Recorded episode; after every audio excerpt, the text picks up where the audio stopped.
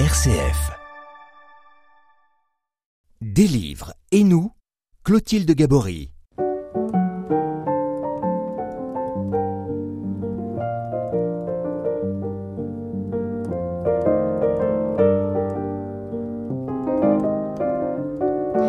La semaine dernière, nous avons fait la rencontre du père Aymar de Langotier, jeune prêtre du diocèse de Toulouse, engagé auprès des jeunes, mais aussi youtubeur. Comment aider les jeunes à quitter leurs écrans, à devenir acteurs de leur vie, c'est le programme qu'il leur propose dans son premier livre, Le bonheur n'est pas dans le canapé, paru chez Première Partie. Des livres et nous, Clotilde Gabory.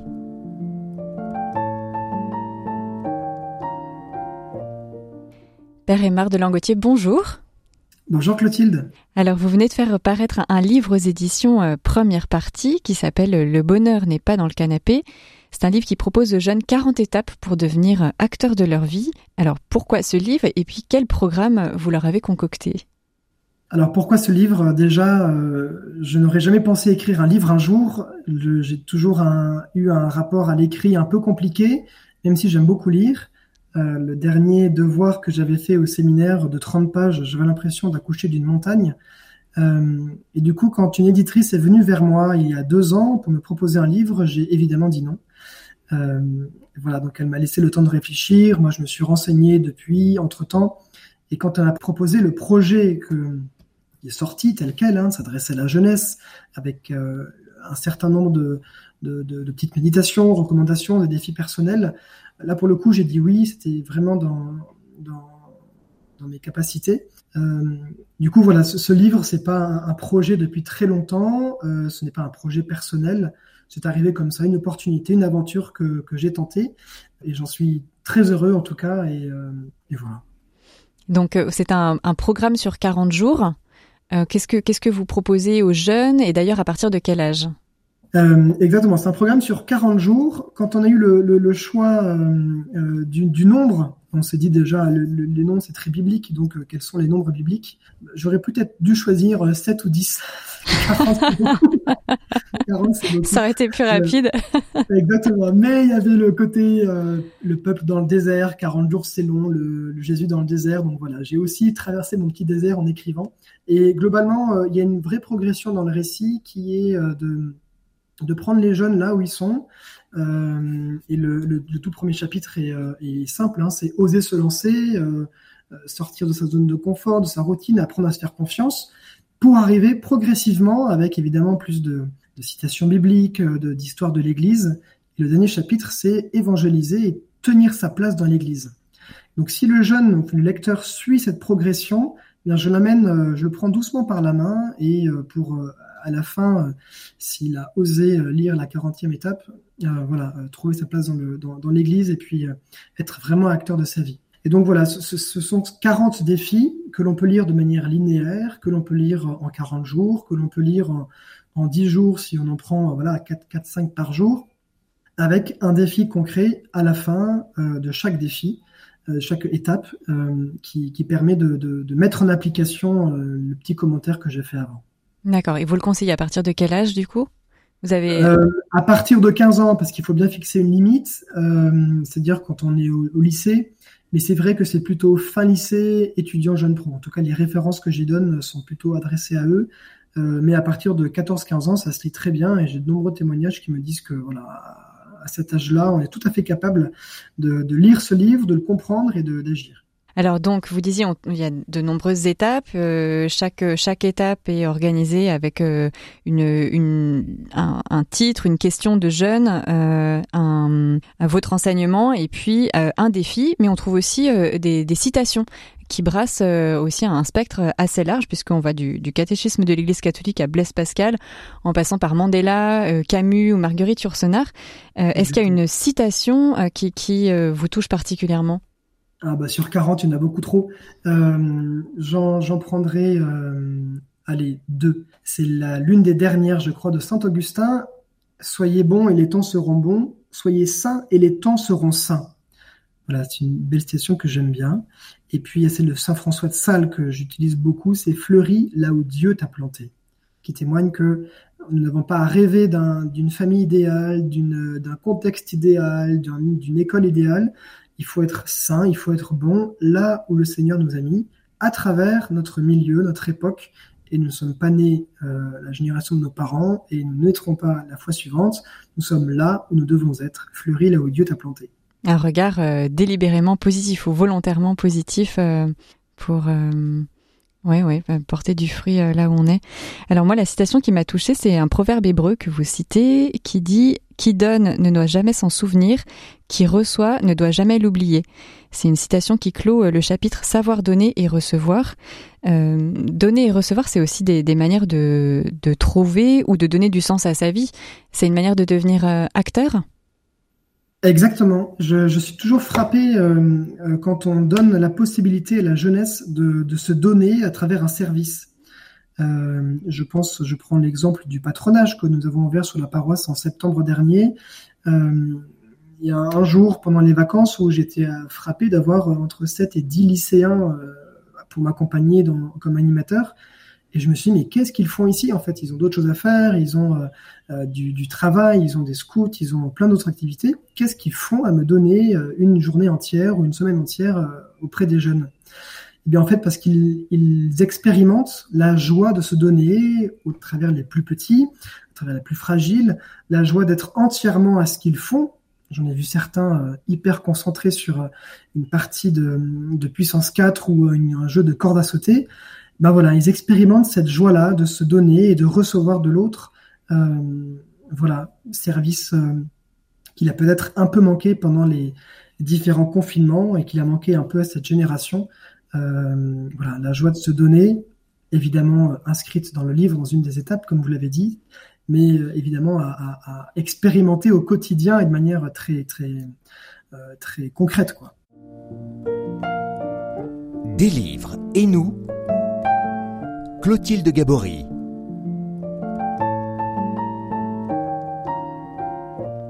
Père Aymar de Langotier, nous sommes avec vous pour parler euh, de votre livre Le bonheur n'est pas dans le canapé, 40 jours pour devenir acteur de sa vie, un livre qui est paru aux éditions Première Partie, qui s'adresse aux jeunes à partir de 15 ans. C'est un livre donc qui propose un programme euh, pour les jeunes pour prendre leur vie en main, trouver le bonheur, euh, mais ce sont aussi 40 séquences qu'on pourrait aussi choisir de, lire euh, en désordre, peut-être, en fonction de la question qui nous intéresse sur le moment. parmi ces questions, vous proposez celle-ci. Dieu s'intéresse-t-il vraiment à moi? Que veut-il pour moi? Alors, qu'est-ce que vous répondez à cette question, peut-être de jeunes Exactement. il y a eu un ordre qui était, euh, en tout cas, euh, prévu et, pensé. Mais évidemment, on peut picorer dans, ce livre et c'est notre manière de le lire parce que euh, chaque étape peut être liée les unes les autres, mais on peut tout à fait lire une étape sans avoir lu les précédentes. C'est un peu le, défi qui m'était proposé et que j'espère avoir tenu. pourquoi Dieu s'intéresse à moi? Parce que Dieu est amour, concrètement, et que Dieu m'aime et il veut mon bonheur. Et ça, euh, peut-être que euh, l'Église ne l'a pas assez dit ou que la génération euh, qui arrive ne l'a pas assez entendu. Et, je pense qu'au sortir du confinement, on, a, besoin, on avait besoin d'entendre cette parole quand on voit le malaise de cette génération des 15-17 qui ont vécu les confinements successifs, le taux de suicide qui a explosé, le, taux de consultation chez les, différents psychologues et métiers d'accompagnement. Euh, voilà, nous, la, la, réponse catholique, chrétienne depuis 2000 ans, c'est que Dieu nous aime et peut-être le, dire avec plus d'insistance et euh, auprès des jeunes. En tout cas, voilà, c'était le, défi de cette étape-là. Alors, parmi euh, ces questions, on trouve aussi pourquoi Dieu permet le mal ou bien espérer la, la, vie éternelle. Ce sont des questions que des jeunes vous ont posées ou bien vous pensiez à l'un ou l'autre en répondant? Il y a eu les deux. Alors bien sûr, euh, quand on est prêtre, on, a une, une, caisse à outils avec de nombreux exemples et de cas concrets. Euh, et parfois, on modifie un peu les exemples, situations vécues pour les adapter un peu à notre message. Euh, donc le livre est, euh, est truffé de ces questions-là, d'exemples concrets ou de, de choses que, qui, me, sont arrivées mais que j'ai un peu modifiées.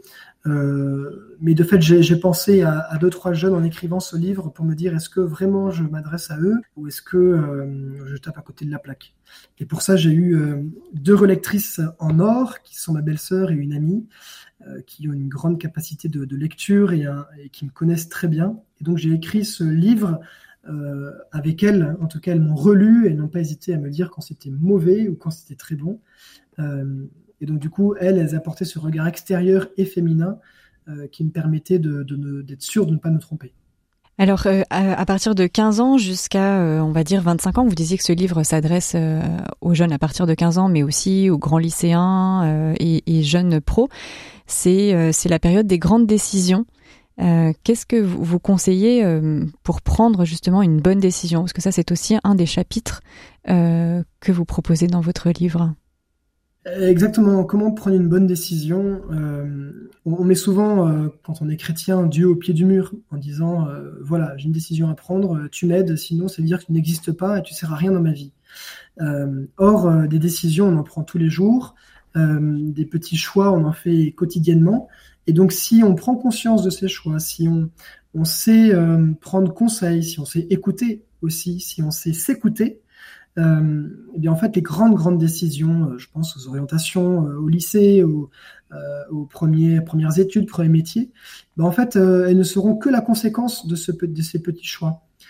comme quand un, mari et une femme se disent oui au pied de l'autel lors du sacrement du mariage, ça peut paraître insurmontable pour certains, mais ceux qui sont au pied de l'autel ont réussi, ont su avoir des petits oui concrets quotidiens pour ce grand choix qui libère. Et donc voilà, je, je, comment, comment décider, comment faire un choix, c'est à la portée de tout le monde. Euh, et il ne faut pas en faire une montagne. Et euh, même si le, ce que j'ai dit, je crois, dans le livre, c'est que les, tous les choix ne conditionnent pas notre vie. Ça veut dire que si on se plante dans nos études parce qu'on pensait que c'était la bonne solution, euh, ben non, ce n'est pas dramatique. Et le Seigneur euh, se sert de nos échecs pour nous faire grandir aussi. Donc euh, ne pas penser que euh, un choix va conditionner toute ma vie. Euh, et que euh, et que si je me rate, euh, j'aurais raté ma vie. Alors dans ce, chapitre-là sur la question du choix se termine par un, défi qui est un peu plus important et qui résume les conseils que vous donnez, c'est-à-dire un poser la question en de bons termes, deux déterminer l'enjeu de la décision pour soi, trois prendre le temps du recul, quatre avoir conscience que la décision crée une part d'inconnu et cinq savoir renoncer. Alors finalement, voilà, ce, ces choix, c'est aussi euh, donc une manière de, devenir acteur, de prendre euh, sa vie en main. Euh, mais pourquoi devenir acteur? Eh bien, vous le, vous le dites, c'est pour le bonheur. Mais Jésus, dans ses béatitudes, nous propose un, chemin un peu, enfin un bonheur en tout cas, assez différent de ce que nous propose le monde. voilà, qu'est-ce que vous entendez par là? Qu'est-ce que vous dites Il faut redéfinir le bonheur et qu'est-ce que Jésus nous explique dans les béatitudes?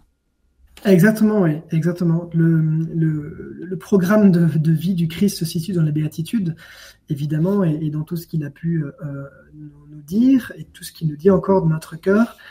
Euh, et c'est sûr que le, bonheur tel qu'on nous le présente euh, dans notre monde aujourd'hui est en contradiction complète avec le, bonheur dans l'Évangile. Ça, c'est pas nouveau et l'Église a toujours euh, été à contre-courant et, les différents papes nous invitent, invitent la jeunesse à être à, être contre-courant. Je pense en, 2013, pour y avoir été au GMJ de Rio de Janeiro, euh, le pape nous disait devant les 3 millions de jeunes, n'ayez pas peur d'être à contre-courant de la société parce que c'est là où se trouve le bonheur.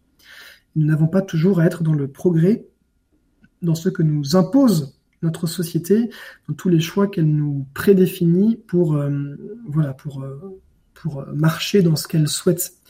Euh, le bonheur est exigeant, en tout cas le chemin que nous propose le Christ est exigeant, et avec lui c'est blanc ou noir, il n'y a pas de médiation possible, il n'y a pas de, d'entre-deux ou de négociation possible.